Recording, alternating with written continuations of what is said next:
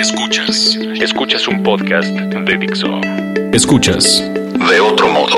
Con Roberto Morán y Oso Ceguera. Por Dixo. Dixo. La productora de podcast más importante en habla hispana. Nos atacan las enfermedades silenciosas. A mí, a tus papás, a tus tías, a tus suegros. La pesadilla no va a ser como en las películas en donde todos nos contagiamos de gripa antes de que aterrice el avión con la cura. La pesadilla es que cada vez más personas tienen enfermedades crónicas y cuando se dan cuenta ya es demasiado tarde. O no sabemos cómo cuidarnos y el tratamiento cada vez sale más caro. No tiene que ser así. Héctor Gallardo Rincón, que está ahora con nosotros aquí en De Otro Modo, trabaja desde la Fundación Carlos Slim para cambiar de alguna manera este panorama. Hola Héctor, ¿cómo estás? Gracias por estar aquí.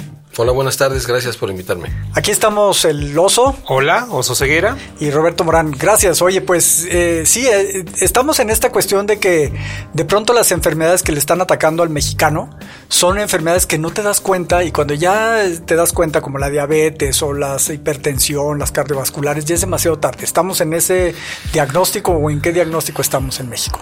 Tristemente sí. Tristemente es muy cierto lo que, lo que comentas. Las enfermedades estas se van metiendo como la humedad. No te das cuenta. No sientes, no te quejas, no te duele y sin embargo ya están avanzando, se están incrustando en tu cuerpo. Tiene que ver con la forma en que vives, tiene que ver con la forma en que comes, tienes que ver con la, con la poca actividad física que regularmente haces y tiene que ver con cómo manejas el estrés y las emociones en tu vida. Esta sopa perversa hace que se vayan manifestando enfermedades que tardíamente les ponemos el nombre de diabetes, o le ponemos el nombre de hipertensión, o le ponemos el nombre de exceso de colesterol, o le ponemos siempre el nombre de que estoy gordito, o estoy obeso, o se me subieron los kilos. Todo esto en realidad eh, se incuba. ¿Qué crees? Se incuba desde que estás en el vientre de tu madre por la pobre alimentación que tu mamá tuvo o por el exceso de, de algunas azúcares que la mamá consumió o por el estrés que la mamá tuvo mientras estaba gestando al bebé y se siguen reforzando día a día porque llegas a tu casa y te tiras a ver la televisión. O... Y, te saltaste la etapa de que cuando recién nacido las mamás no están dándole alimentación, no están dándole pecho exclusivo, ¿no? ¿Cómo se dice? Lactancia exclusiva. exclusiva por seis meses. Ajá. Exacto, o no le das las chiquitas del alimento que consumes o dejaste de comer en familia y ya no comes a, la mesa porque hay mucha prisa. Es como si estuviéramos muy, muy apurados por, por vivir eh, rápido la vida y entonces dejamos de hacer eh, lo importante por hacerlo urgente. Entonces es urgente llevar a los niños a la escuela y es urgente ir a trabajar y es urgente regresar. Y entonces, y como todo es urgente, entonces lo importante que hubiera sido preparar juntos el alimento, comer alrededor de la mesa, platicar mientras comes con tus seres queridos, eh, discutir y, argumentar con tu familia, se deja de hacer. ¿Como comer en familia es, es malo? Digo, comer en familia no es... Eh, comer en familia es bueno, es una vacuna, porque comes en familia, preparas en familia y, discutes en familia. Y ahora lo que se usa es... Es prolongada la comida, o sea... Sí, es prolongada y hay charla de sobremesa. Y entonces eh, no comes al atracón y no, y no comes con ansiedad. Y ves lo que estás comiendo. Tú ves lo que estás comiendo. Eh, yo te pongo dos, dos contrastes, mm, ¿no? A ver. Caso A. Llego rapidito pesco lo que hay en el refrigerador o llamo a un servicio de comida rápida para que me traigan lo que sea. Ya que llega la comida nos sentamos enfrente de la tele, nadie hablamos ni vemos lo que estamos comiendo. De la tele o de las pantallas, eh, ni siquiera ve cada quien, no, no, ni siquiera ven todos el mismo programa, ¿no? Te embutes lo que sea y según tú ya comiste y te vas a dormir. Ese es el escenario A. El escenario B, Oye, ¿qué tal si preparamos juntos la comida? Está mi mamá, está o mi esposa o está mi hijo. ¿Y qué tal si vemos que lo que hagamos se hace un poquito con calma, le dedicamos un poco más de tiempo, se hace bien, lo preparo en casa, lo disfruto con mi familia, quizás mañana me salga un poquito mejor la receta, platicamos mientras comemos, hacemos una charla de sobremesa, disfrutamos, vemos lo que comemos, analizamos y, por qué no después nos salimos a caminar un poco para hacer algo de actividad física después de comer. Héctor, ¿qué, ¿qué, tan mal está México en toda esta sopa terrible que estabas describiendo eh, comparado con otros países? O sea, tenemos índices altísimos de gente con diabetes, tenemos índice con, de gente con hipertensión. ¿Cómo andamos? ¿O qué tan mal andamos? andamos muy mal. Te puedo decir que de todos los mexicanos, el, el 9% de la gente que anda en la calle adulta es diabética y además hay otro 5% que también lo es y no lo sabe. O sea, 14% de la gente adulta que anda en la calle es diabética. Te puedo decir que 27% de la gente que anda en la calle es hipertensa, o sea, la presión alta y la mitad de ellos no lo sabe. Te puedo decir que 75% de los mexicanos o tienen sobrepeso o tienen obesidad y no hacemos nada, le llamamos el gordito simpático. Y lo, lo, vemos como si no fuese una enfermedad. De hecho, los médicos tendemos a aventarlo a un lado y decir, no se preocupe, eso nomás está usted gordito. Y, y, bueno, igual las grasas en la sangre que son el colesterol. El médico que también está gordito. El médico que también está gordito y además le fuma un poquito y además cuando llega a casa nos da flojera ponernos a hacer algo de actividad física y decidimos tirarnos a ver las series en alguna pantalla digital. A esta nueva forma de vida en realidad está incubando eh, estas enfermedades eh, a las que me estoy refiriendo. ¿Pero qué está detrás? Pues el sedentarismo. ¿Qué está detrás? Esto de la comida rápida es una epidemia. O sea, congelado y fast food y comida procesada y llena de azúcares añadidos, por ejemplo, o, llena de, grasas eh, que hacen daño, o con una gran cantidad de aditivos y sales que hacen daño. Entonces, el, cuerpo no está más que pasando la factura de la forma en la cual lo hemos tratado. El, cuerpo puede ser lo más agradecido si tú lo tratas bien o lo más rencoroso. Y, y, la manera de demostrar su rencor es con enfermedades como la diabetes, como la hipertensión, como la obesidad, como el exceso de colesterol, como la falla del riñón. No te está diciendo el cuerpo más que esto te va de regreso por lo mal que me has tratado toda esta vida. Esto ahorita mencionaste la palabra epidemia y esto esta historia igual te ya te la sabes de un estudiante de medicina en 1893 que era Elliot Jocelyn y un patólogo Reginald Fitz que dijeron en, en esos años que pues eh, encontraron que en 13 años habían entrado al hospital personas con más personas en diabetes que en los 61 años anteriores. Y dijeron, bueno, pues es que la gente tiene más conciencia sobre la enfermedad y tal.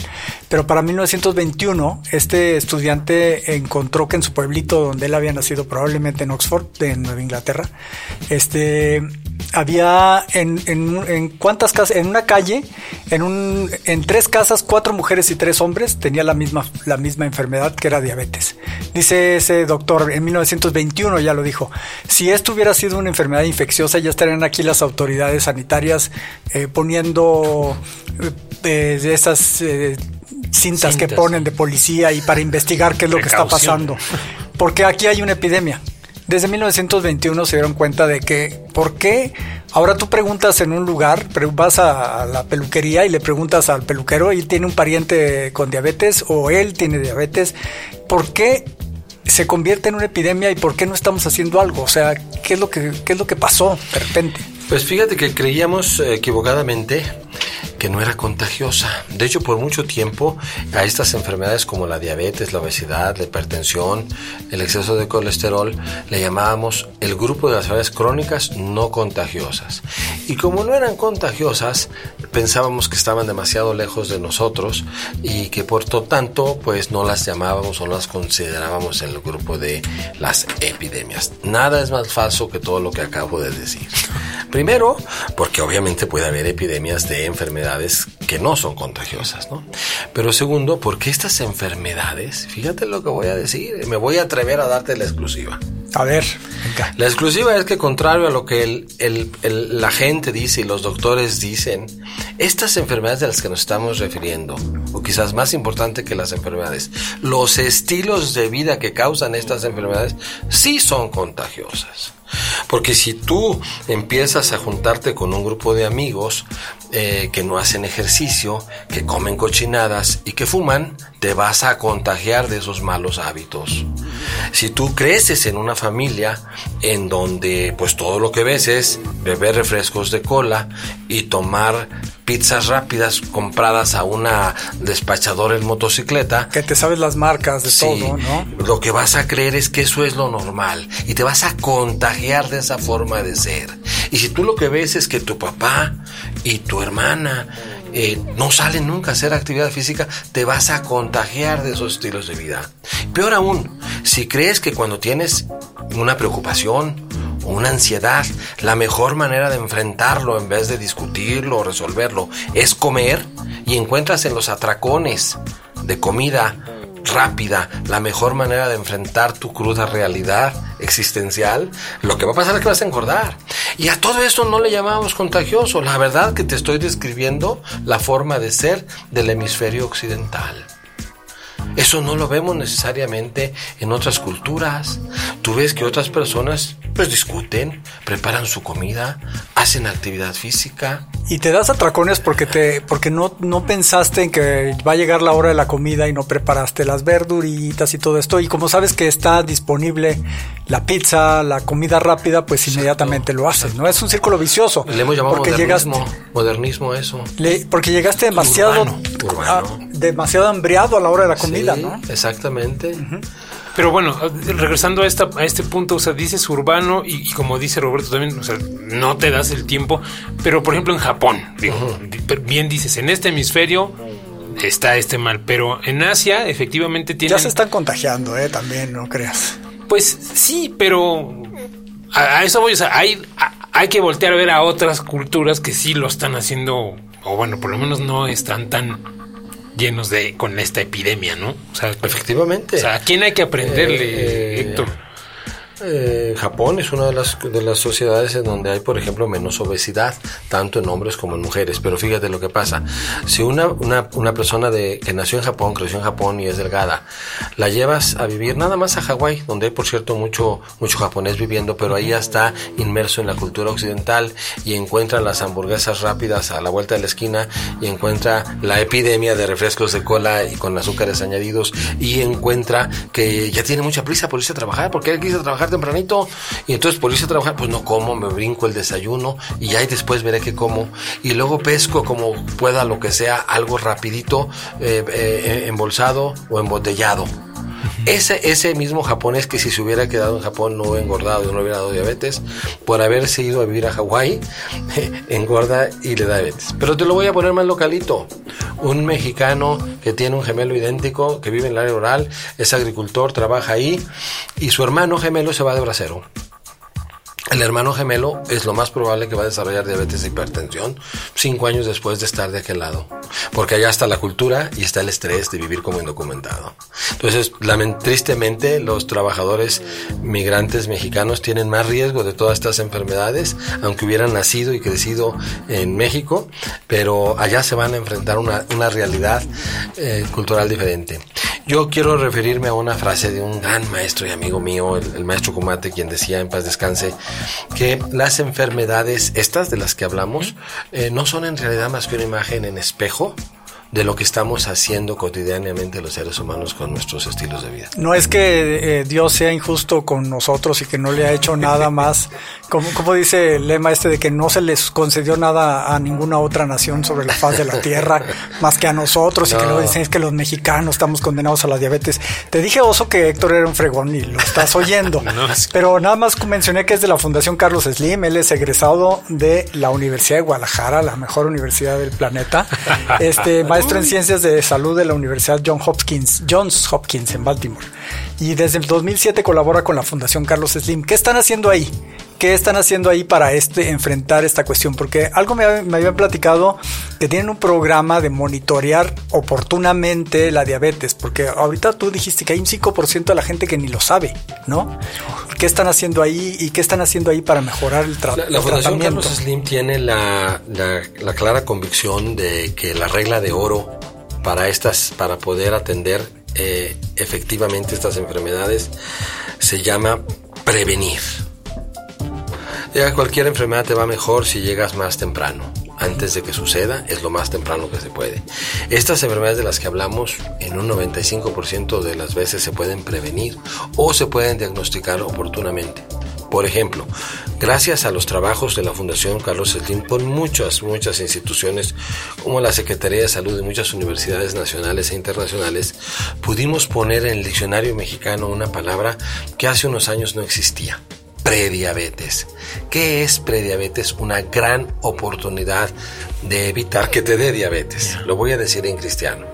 Si cualquiera eh, de los adultos tiene entre 100 y 126 de azúcar en su sangre, todavía no tiene diabetes, tiene una condición que se llama prediabetes, pero lo más importante es que si ahí actúas, y puedes actuar cambiando tus estilos de vida y puedes actuar cambiando tu forma de manejar tus emociones y puedes cambiar cambiando la cantidad de actividad física, incluso puedes dar algunos medicamentos temporalmente, reviertes esa condición para volver a ser normal y nunca desarrollar diabetes o postergar por muchísimos años el día que te que tendrías ya diabetes. Esa condición es una oportunidad. Lo mismo te puedo decir para la prehipertensión. ¿Qué pasa ahorita si llega entonces una persona que no conoce de esto a, un hospital le dicen, le miden el azúcar y le dicen, usted tiene 111 de azúcar en su sangre? Pues el status quo es decir, no tiene nada, no se apure. Oiga, pero mi mamá tuvo diabetes y yo estoy un poco gordito. No le hace. Espérese a que tenga diabetes. Dentro de tres años, aquí nos vemos. Y ya le voy a dar aquí. Aquí le hacemos la diálisis. Aquí le hacemos la diálisis. Esa, esa falta de, de capacidad de ver hacia adelante, de prevenir proactivamente, es lo que estamos tratando de frontalmente evitar desde la fundación.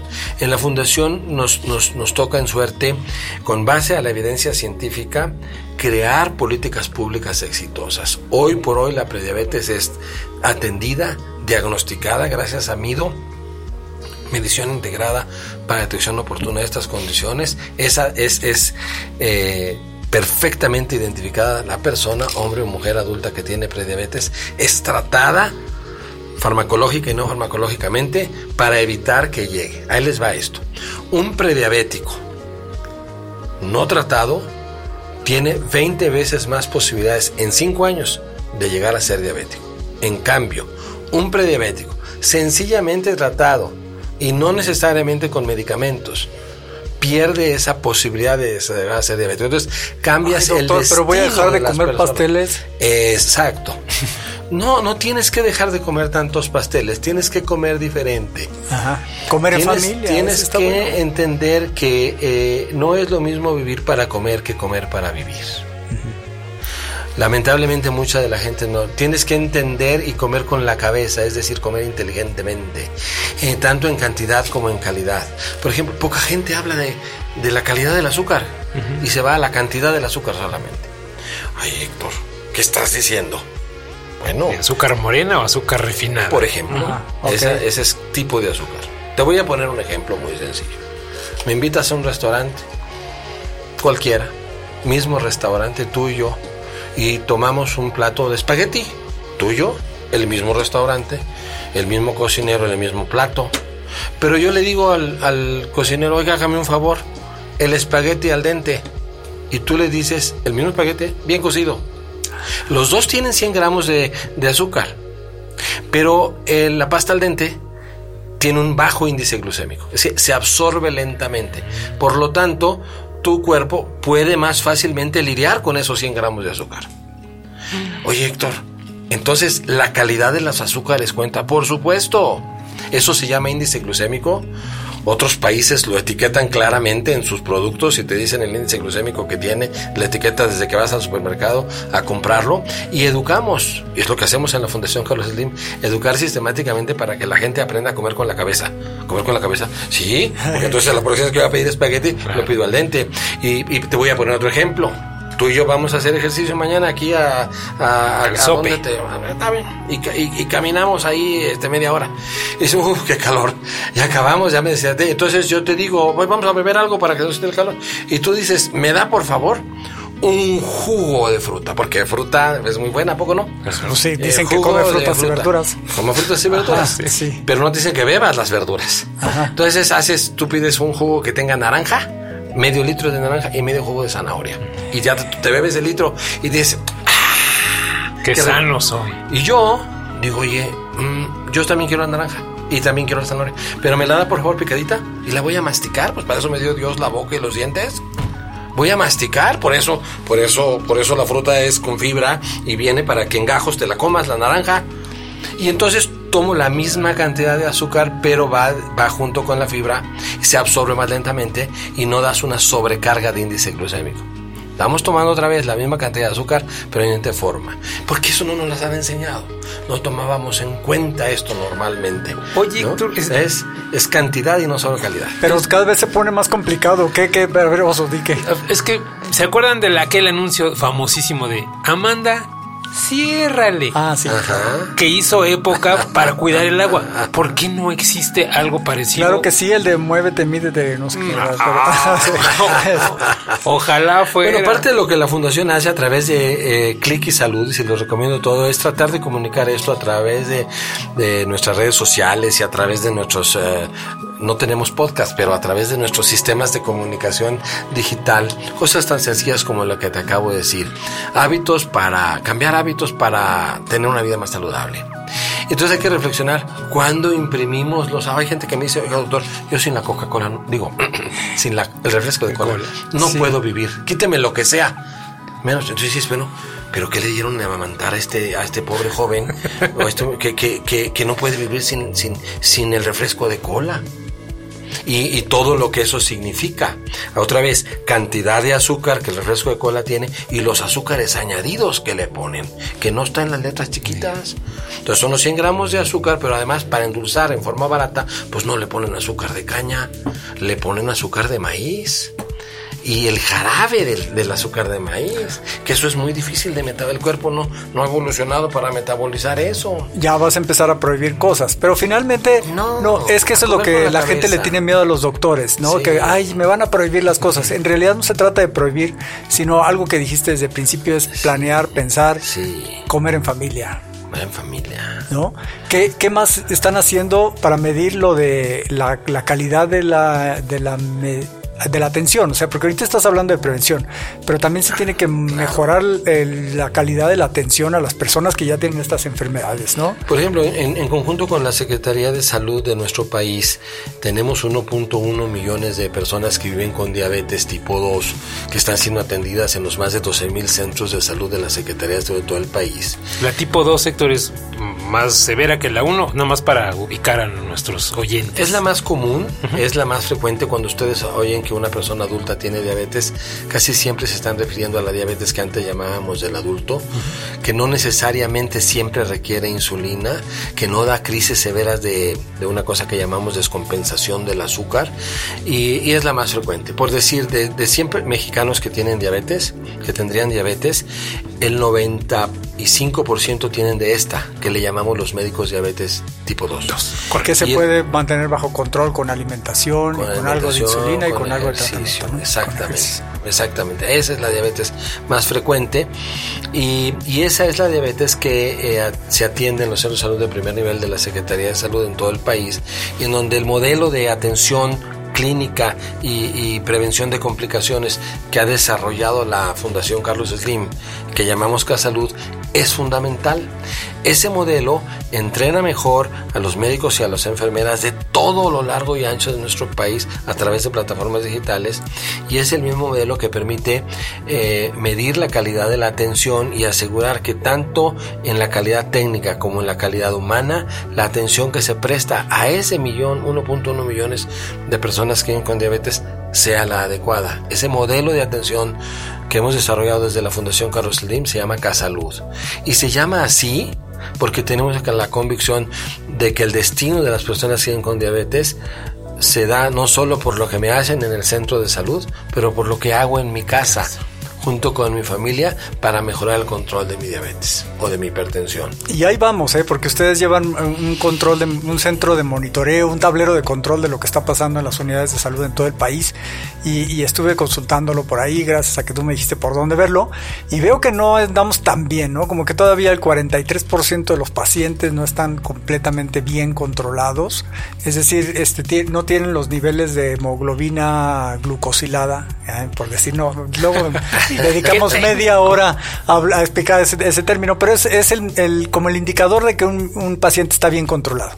No tienen un buen nivel de control eh, el 43%. Quiere decir que todavía nos falta mucho por trabajar, ¿no? Pero por lo pronto ya se está haciendo eh, algo por aquí y ya me está diciendo Vero, la productora, que tenemos un minuto, entonces vamos a... Roberto, gracias. Ese Observatorio Mexicano de Enfermedades No Transmisibles al que tú te refieres, efectivamente fue hecho por la Fundación Carlos Slim y, mide al, pie de la letra cómo está el, grado de medición y control. Tenemos el precepto de que lo que lo que no se mide no se registra, lo que no se registra no se evalúa y lo que no se evalúa jamás se mejora. Y como queremos mejorar la calidad de atención de las personas que viven con diabetes, hemos desarrollado todo este ecosistema.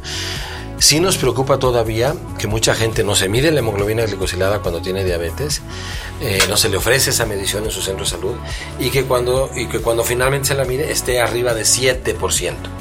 7% es un nivel que quiere decir que su promedio general de azúcar los últimos tres meses ha sido arriba de 154. Y sabemos que esa vida que parece dulce por tener tanta azúcar, en realidad es amarga, porque trae muchas consecuencias. una persona sana, digamos, eh, anda como en 5, esa hemoglobina. Una persona sana anda como en 5 de hemoglobina, que querría decir alrededor de 100 de azúcar, azúcar, en promedio. Ese es el indicador que se usa en todo el mundo para saber si los pacientes están bien bajo control. Exacto. Eh, Vamos al cuestionario ping pong, Héctor. Ok. Palabra favorita. Ajá. ¿Cuál es tu palabra favorita? Amor. La palabra menos favorita. Odio. ¿Tu grosería favorita? Chinga. Sí, sí, venga, venga. Chinga tu madre. ¿Qué te prende creativamente, espiritualmente, Héctor? La posibilidad de ayudar y servir. ¿Qué no te prende? Los egoísmos y los egos. ¿Qué sonido o ruido te gusta? Música clásica. ¿Qué sonido o ruido no te gusta? El de los coches pitando. ¿Qué otra profesión intentarías? Profesor. ¿Qué otra profesión no intentarías? Economista. Roberto, si existiese el paraíso y llegaras, ¿cómo te gustaría que te recibieran? ¿Qué te gustaría oír? Que no hay diabetes. Sí, ahora ya a trabajar sobre otra cosa, ¿no? claro. Oye, Héctor, muchísimas, muchísimas gracias por estar aquí. Hay mucho que ver. Este Observatorio Mexicano de Enfermedades No Transmisibles se llama. Así es. Es oment.uanl.com, me parece. ORG. .org. Está súper bueno porque ahí se ve cómo está avanzando la atención a la salud. Eh, ¿Hay algunas redes sociales o hay algún sitio que debamos ver para que la gente vea la... Click y Salud. Click y Salud. O, net, se los recomiendo muchísimo. Y también recomiendo mucho que se metan googleando Fundación Carlos Slim y todos los modelos de calidad de la atención que tenemos para servir al pueblo de México. Hay muchas cosas junto con la Khan Academy en los teléfonos para, oh, para una aplicación, ¿verdad? para, para aprende, aprende, aprende, el teléfono, sí, búsquenlo, bajen la aplicación en cualquier tienda y la van a encontrar y les va a gustar muchísimo. Hay mucho para todos. Hay mucho que aprender. muchas gracias. Gracias, Héctor, que además es mi paisano, que me maravilla. bueno, aquí, muchas gracias, Oso, por estar aquí en De Otro Modo. y eh, acuérdense que los lunes se estrena episodio de Fuera de la Caja con Macario Esquetino. Nosotros estrenamos los martes. El jueves es Bien Comer con Fer Alvarado, Linterna Mágica de Miguel Cane. Y el viernes Filmsteria con Alejandro Josué Penny. Gracias, estamos en Dixo.com, en Spotify y en iTunes. Muchas gracias. Dixo presentó De otro modo, con Roberto Morán y Oso Ceguera.